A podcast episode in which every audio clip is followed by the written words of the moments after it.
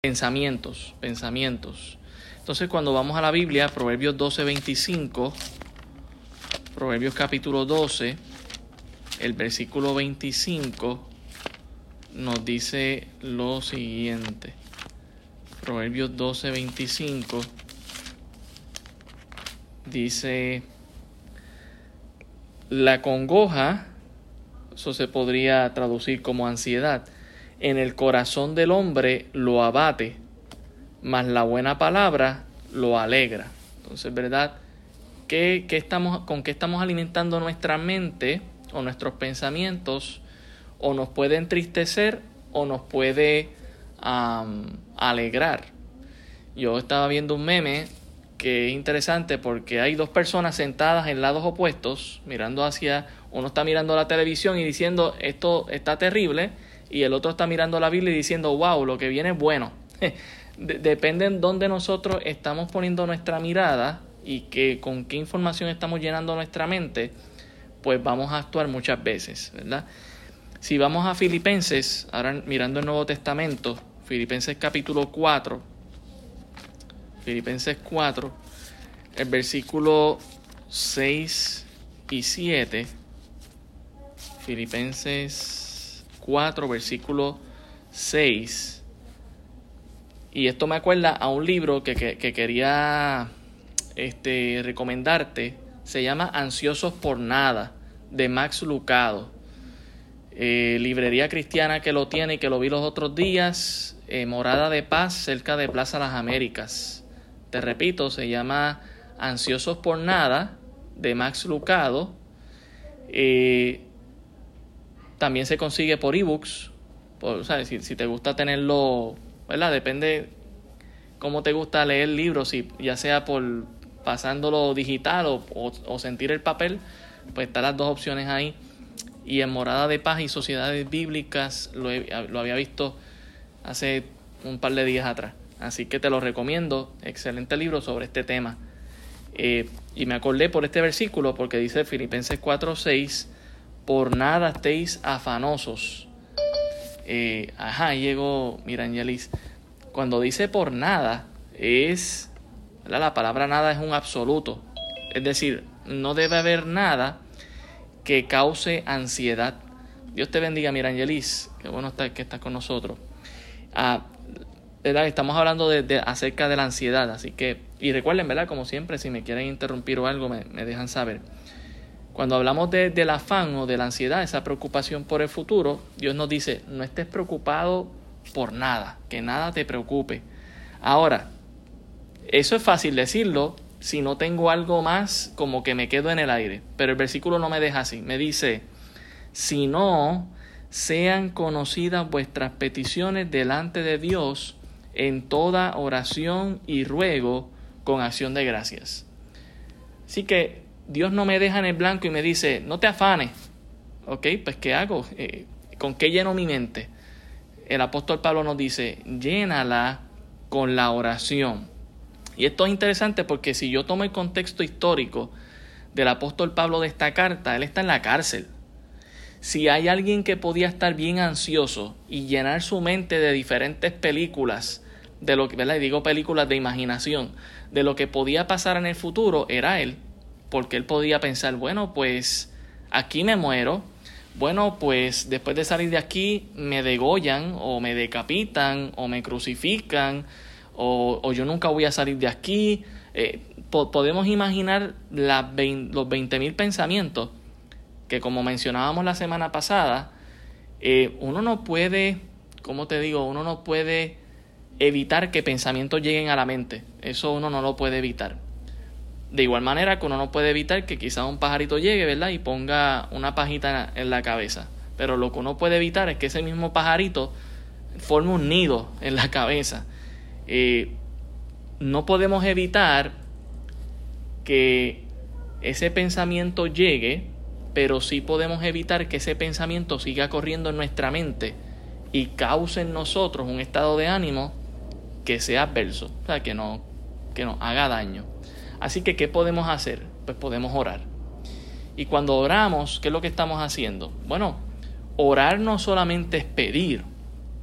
Usualmente pensamos que orar es solamente pedir, pero orar, aquí nos menciona tres partes, la oración, también el ruego y la acción de gracias. La oración va más allá todavía, ¿verdad? El apóstol Pablo se enfoca en esto, pero oración puede ser también a la adoración a Dios. Recuerdo la oración modelo de Mateo 6, Padre nuestro que estás en los cielos, santificado sea tu nombre. Es una adoración a Dios. Luego la petición, venga tu reino, eh, danos el pan de cada día. Luego la confesión, perdona nuestras deudas, como nosotros perdonamos a nuestros deudores. Pero aquí nos menciona la oración y el ruego. Señor, te ruego que, y podríamos llenar blanco. Eh, Señor, estoy pensando esto. Yo ruego que eso no sea así, por favor, ¿verdad? Podríamos estar pensando de algo que en el futuro podría sucedernos y simplemente se lo ponemos en las manos del Señor. Padre, eh, esto es lo que está ocurriendo en mi mente, yo lo quiero llevar a ti en oración. Yo lo, lo pongo en tus manos. Que no sea eso, Señor. Si nosotros llenamos nuestra mente con la oración y luego dice con acción de gracias, es decir, si alguien está agradecido cuando le ora a Dios es porque está confiado, Señor, Gracias, porque sé que tú me estás escuchando. Jonás nos comparte allá en el capítulo 2 que dice en tres ocasiones, mi oración, estando en el vientre del gran pez, fue que llegó, eh, mi, mi testimonio de oración es que, aún yo estando en el lugar más profundo, mi oración llegó al santo templo de Dios. O sea que Dios escuchó esa oración y lo comparte en tres ocasiones en ese capítulo 2, nos, dejándonos saber que aún en el momento, ¿qué, qué llegó a pensar Jonás? Jonás llegó a pensar, yo aquí me muero. Definitivamente creo que pensar, pensar diferente en ese momento sería ilógico, ¿no? Pero él oró y Dios lo libró en su misericordia. Es decir, que en su ansiedad él pudo haber pensado o que el pez se lo terminaba de digerir o que se iba a ahogar por lo que el pez se seguía tragando o que se iba a ahorcar con las algas porque él lo menciona. O sea que eh, vemos en la misma escritura que la gente tenía ansiedad, aún los profetas y los siervos de Dios tenían ansiedad. Es algo normal, pero ¿con qué uno puede detener la ansiedad? Pues vemos el ejemplo del profeta, oró. Eh, ¿Cómo puedo detener esa preocupación acerca del futuro? Déjame orar por esto. Y cuando oramos al Señor, ¿verdad? La idea es dejar el, el tema ahí lo oré, se lo puse en las manos al Señor, confío en Él, Él va a ser como Él quiera. Y entonces nos dice no solamente eso, el versículo, el versículo quiero, quiero mencionarte el versículo, eh, les quiero mencionar el versículo anterior. Dice, vuestra gentileza sea conocida de todos los hombres, y al final dice, el Señor está cerca. Usualmente podemos ver el Señor está cerca como algo escatológico. Me refiero a los, a los eventos del futuro, ¿verdad? Sabemos que sí, en definitiva, el Señor está cerca en el sentido de que viene pronto por la iglesia.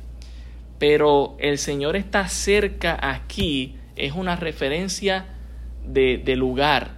¿En, ¿En qué lugar está Dios? Pues Dios está cerca de nosotros. A eso es lo que se refiere el texto ahí. Más allá de mencionarnos de sí su venida, lo que nos está diciendo es cuán cercano está Dios de nosotros. Bueno, para comenzar, si hemos aceptado al Señor, Dios a través del Espíritu Santo está en nosotros, porque el Espíritu Santo ha sido depositado en nuestra alma. Así que Dios está definitivamente cerca. El versículo 7 dice que cuando yo le oro a Dios, dice, y la paz de Dios. ¿Qué, qué viene como resultado de yo orarle a Dios? Tengo paz. ¿Qué causa la ansiedad? Pues mira, me empieza a latir el corazón más rápido, las respiraciones, empiezo a sudar y termino con dolor de cabeza porque he estado formando 20 películas en mi mente y termino deprimido porque pienso que una de esas películas va a ser realidad cuando no necesariamente es así. Así que yo le oro al Señor, yo confío en Él, yo le ruego, doy acción de gracias y como resultado de dejar esos pensamientos en Dios, disfruto de su paz. Dice, y la paz de Dios que sobrepasa, nota eso, todo entendimiento. Va más allá del razonamiento humano. Cuando estemos pasando por crisis, la gente nos va a preguntar, pero ¿cómo es posible que tú puedes estar tan tranquilo, tan tranquila? Ah, no, porque yo estoy confiando en Dios, porque yo eso lo he puesto en las manos de Dios. Esa es la idea de aquí de derribar la ansiedad. Va a llegar a mi vida, no la puedo evitar, va a llegar ese pensamiento, wow, ¿qué va a pasarme de aquí a tres años, de aquí a diez años, de, eh, acaba de pasar esto, ¿qué va a pasar con mi vida? ¿Verdad? Y empezamos a hacer 20 mil películas. Pero yo lo pongo en las manos de Dios, puedo confiar en Él, Señor, gracias porque yo estoy en tus manos, yo confío en ti, Señor, confío en tu dirección, tu palabra es lámpara a mis pies que alumbra mi camino, Señor, y confío en ti, lo que tú tienes para mí, adelante, Señor, hazlo, ¿verdad? La, disfrutamos de la paz de Dios que sobrepasa todo entendimiento, dice el texto, versículo 7, ¿verdad? Y dice también que guardará vuestros corazones. ¿Qué va a hacer el Señor? Dios te va a proteger ese pensamiento, ¿verdad? Dios lo va a guardar. Dios va a tener cuidado de ti. ¿En quién? En Cristo Jesús. Porque al final del día, ¿qué puede ser lo peor que nos puede pasar en esta vida? Morir. Pues ya yo he puesto mi confianza en el Señor. Si lo peor que podría pasar de esos 90 pensamientos, que muy pocos de ellos se cumplen, ¿verdad? Como decía, de 100% de cosas que imaginamos del futuro, 90% de ellas no se cumplen, según estudios psicológicos. Es decir, que hay muchas cosas que imaginamos que nunca van a llegar a pasar.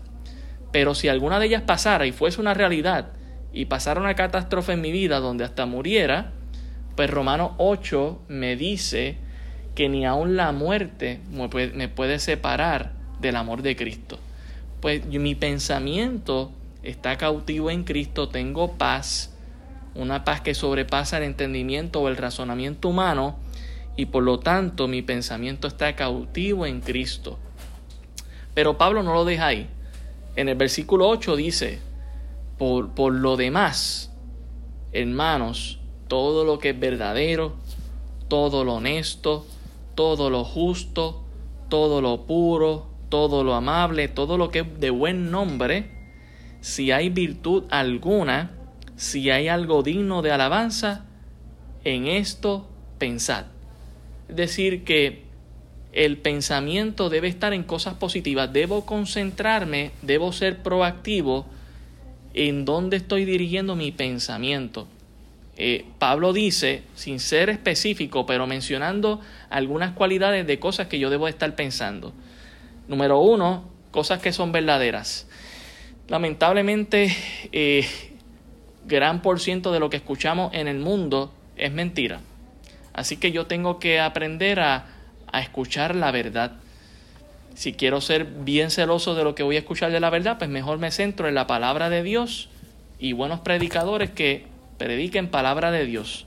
Porque si me pongo a escuchar mentiras, si me pongo a escuchar cosas que pueden estar siendo manipuladas, pues no necesariamente voy a lo que va a pasar es que me voy a poner ansioso. Wow, es que mira lo que está pasando en el país, que tenemos pocos guardias, que los médicos no hay muchos y se están yendo. Ay, ¿qué va a pasar en el futuro? Si, si yo me pongo a pensar en eso, cuando Dios ya me dice, mira, yo, tú estás seguro en mí, pues no voy, tengo por qué ponerme ansioso. Otra cosa, todo lo honesto, ¿verdad? Aquello que busca ser verdadero, todo lo justo, es decir, lo que está bien, lo que es correcto, todo lo puro. ¿Dónde estamos poniendo nuestros pensamientos, verdad? En cosas puras. Lamentablemente esta sociedad cada vez a lo bueno le llaman malo y a lo malo bueno. Y estamos viviendo en una sociedad sin pureza alguna, donde nuestra mente lamentablemente se puede desviar a cosas que no le agradan al Señor. Todo lo amable, también es mencionado aquí, o todo lo amigable, eh, todo lo que es de buen nombre. Decir, algo que tiene una buena fama. Hay cosas que tienen mala fama, pero hay cosas que tienen una buena fama y que sabemos que sí Dios las podría aprobar. Pero yo quiero poner mi pensamiento en esas cosas. Por eso te mencioné ese libro de Ansiosos por Nada. Un buen escritor, buena fama. Era un, aparte de la Biblia, pues puedo también mirar un buen escritor que habla cosas buenas, amables, puras, y que me van a ayudar a echar hacia adelante. También dice, y si hay algo que tiene virtud, ¿verdad? Cuando hablamos de virtud, de valor, algo que me ayude a seguir hacia adelante. Dice, si hay algo digno de, de alabanza, en esto pensad. En eso es lo que deberíamos estar pensando, en todo, en, en cosas que tienen estas cualidades. Es decir, ya yo sé que la palabra de Dios tiene todas estas cualidades, pero si estoy escuchando música, si estoy viendo noticias, si estoy viendo una película, si estoy leyendo una revista, debo preguntarme si tienen estas cualidades. Si las tienen, adelante, porque mi pensamiento va a estar seguro. Ya esto lo he compartido antes, pero yo antes veía cualquier tipo de película, incluyendo películas de terror, y tenía esta pesadilla. Dejé de verlas, ya yo no tengo más pesadillas, porque ya no, ni pienso en eso, o sea, ya eh, si tengo una pesadilla, quizás fue por algo que me pasó en el día, algo desagradable que pasó, que no pude evitarlo, pero ya no he puesto en mi mente eh, esas películas de suspenso y de terror. Yo decidí, mira, yo quiero dormir bien, no quiero tener pesadillas. Y gracias al Señor, así ha sido.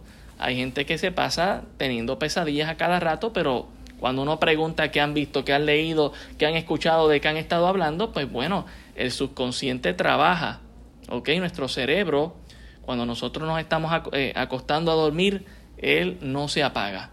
Él sigue trabajando y creando imágenes y a veces mezcla 20 cosas y por eso es que tenemos sueños que ni nos acordamos ni cómo describirlos. ¿Por qué? Porque empezamos por una cosa, terminamos por otra y bueno, el sueño parece un disparate. Y después nos levantamos y tratamos de recrearlo y no podemos porque nuestro cuerpo estaba tan cansado que no pudo eh, eh, guardarlo o memorizarlo. Así que así funciona nuestro cerebro. Pero Pablo me está diciendo aquí, estando en la cárcel, amarrado, quién sabe si a punto de ser decapitado, él dice, vamos a, no, no estén ansiosos. Si hay alguien que podía estar ansioso, era él. Y él dice, no, vamos a llevarlo a Dios en oración. Si ustedes llevan ese pensamiento a Dios en oración, ustedes van a disfrutar de la cercanía de Dios ustedes van a disfrutar de la paz de Dios que sobrepasa todo entendimiento. Así que eso es verdad de parte del Señor. También en Primera de Pedro 5.7, Primera de Pedro 5.7, dice lo siguiente.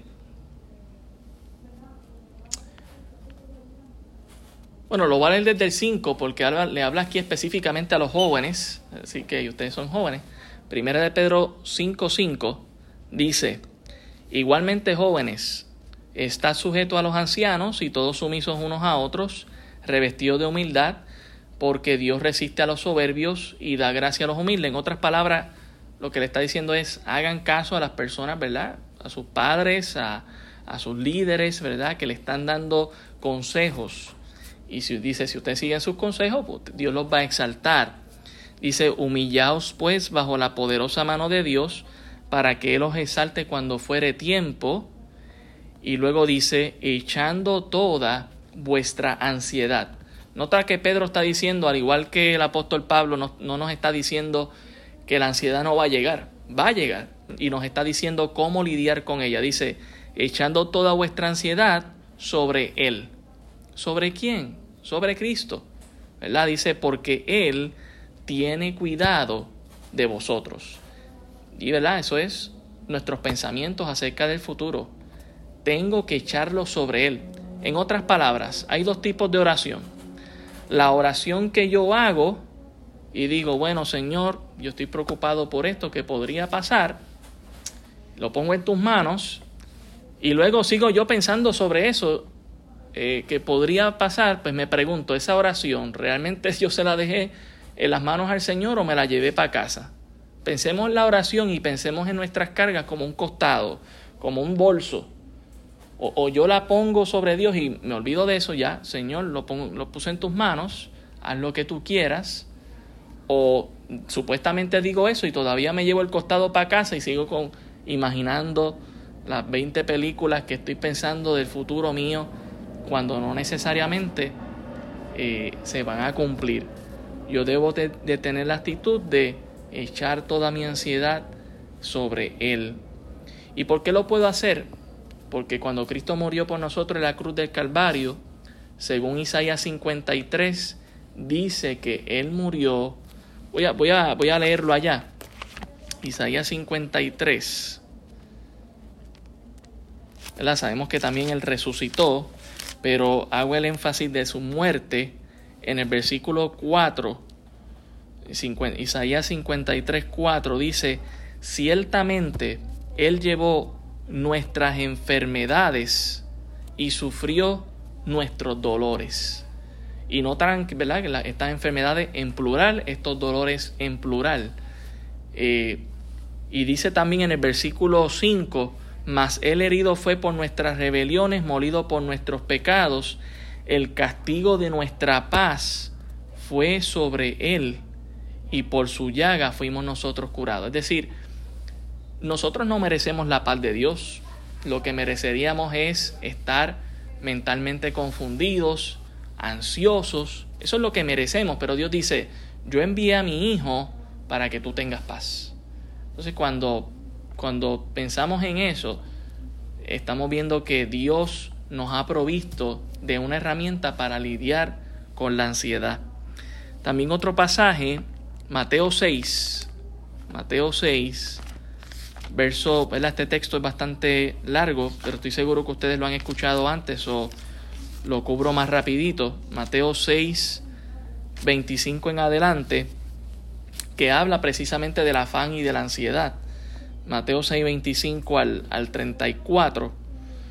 Dice en el verso 25, por tanto digo, no os afanéis por vuestra vida, que habéis de comer o que habéis de beber, ni por vuestro vestido, que habéis de vestir no es más la vida, no es la vida más que el alimento y el cuerpo más que el vestido. Mirad las aves del cielo que no siembran, ni ciegan, ni recogen en graneros, y vuestro Padre Celestial las alimenta.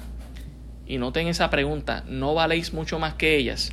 Si, si analizamos un momento, está hablando Jesús, que es Dios, el creador del mundo, y está diciendo, no se afanen por el futuro, no se afanen por lo que han de comer, por lo que se van a vestir, no se afanen por nada. Y Él dice, observen un testimonio de la naturaleza. Las aves no tienen una alacena como nosotros en la casa, que tenemos ahí el arroz, las habichuelas, las carnes en el freezer. Eh, las aves no tienen nada guardado, ellas tienen que salir día a día a buscar su comida. Y Dios está diciéndonos aquí, yo les proveo a ellas. A veces de lo mismo que nosotros tiramos al suelo, ellas comen. Y esa es la manera en que Dios proveyó. Esa ave no sabía que, iba a comer de esa manera, pero Dios se lo proveyó de esa manera. Y hace esa pregunta tan importante. Nos dice, ¿y ustedes creen que si Dios cuida a los animales, ustedes no valen más que los animales? Dios, a, a pesar de que nuestra sociedad hoy en día quiere ponerle un valor igual al ser humano, la vida es la vida y hay que respetarla, claro está. No es que vamos a maltratar a los animales, pero Dios siempre nos ha visto como su creación especial. Y nos compara con los animales y dice, si yo cuido, cuido de los animales, ¿cuánto más yo cuido de ustedes? Para mí ustedes valen más. Así que cuando pienso en el valor que Dios tiene sobre mi vida, mi ansiedad se va. Porque Dios tiene más valor para, eh, para Dios yo valgo más que un mismo animal, que también es creación suya y que también Dios cuida. O sea, no, no, no, no, pensemos que Dios deja abandonado un animal, no, Dios cuida de los animales y nos da el testimonio de los pájaros. Eh, en el versículo 31, por eso nos recuerda nuevamente, no os afanéis, pues diciendo qué comeremos o qué beberemos o qué vestiremos, porque los gentiles buscan todas estas cosas, pero vuestro Padre Celestial sabe que tienes necesidad de estas cosas. Entonces, si mi pensamiento es acerca de la necesidad, Dios dice, yo sé lo, yo sé lo que tú necesitas y yo te lo voy a proveer, confía en mí. Eso no significa que yo no deje de orar, vamos a orar.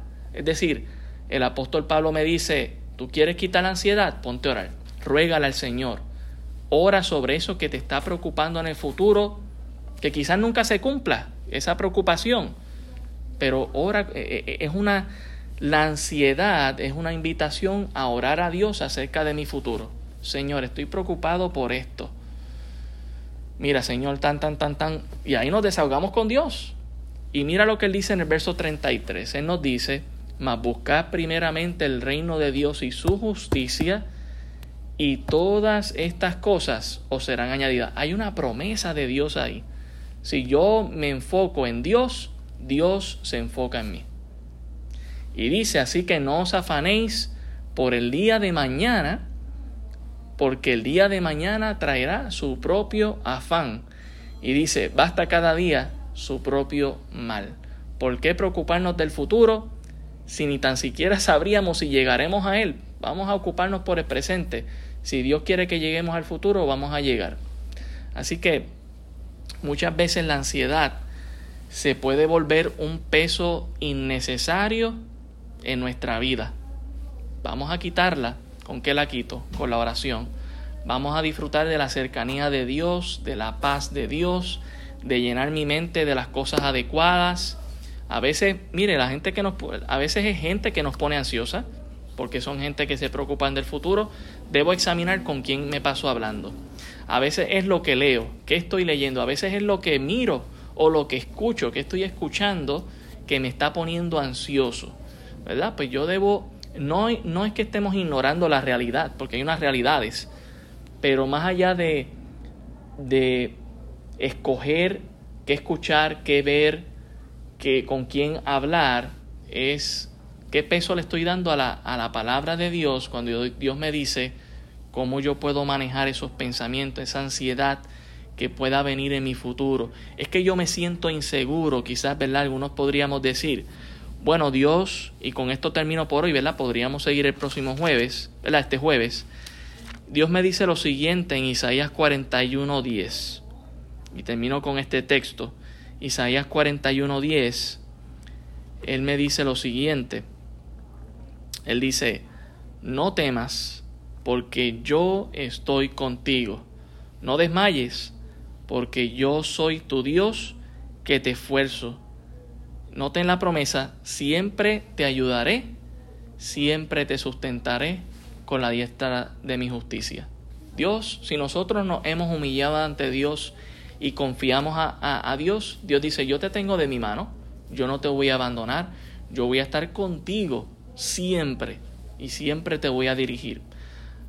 Me pongo ansioso, no lo puedo evitar, pero puedo agarrarme de la mano de Dios, puedo comenzar a orar, y a sacar esa ansiedad, dejarla en las manos del Señor y mire, disfrutar esta vida que Dios nos ha dado, porque sí, el cristiano también tiene el derecho a disfrutar de esta vida sin ninguna ansiedad, porque estamos confiando en Dios.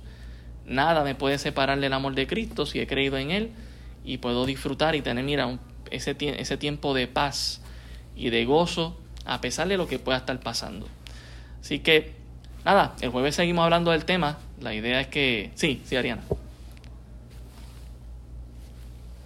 Nada, que quería comentar que el versículo 21 también dice, por vuestra causa, dice vuestras pruebas, Amén, amén.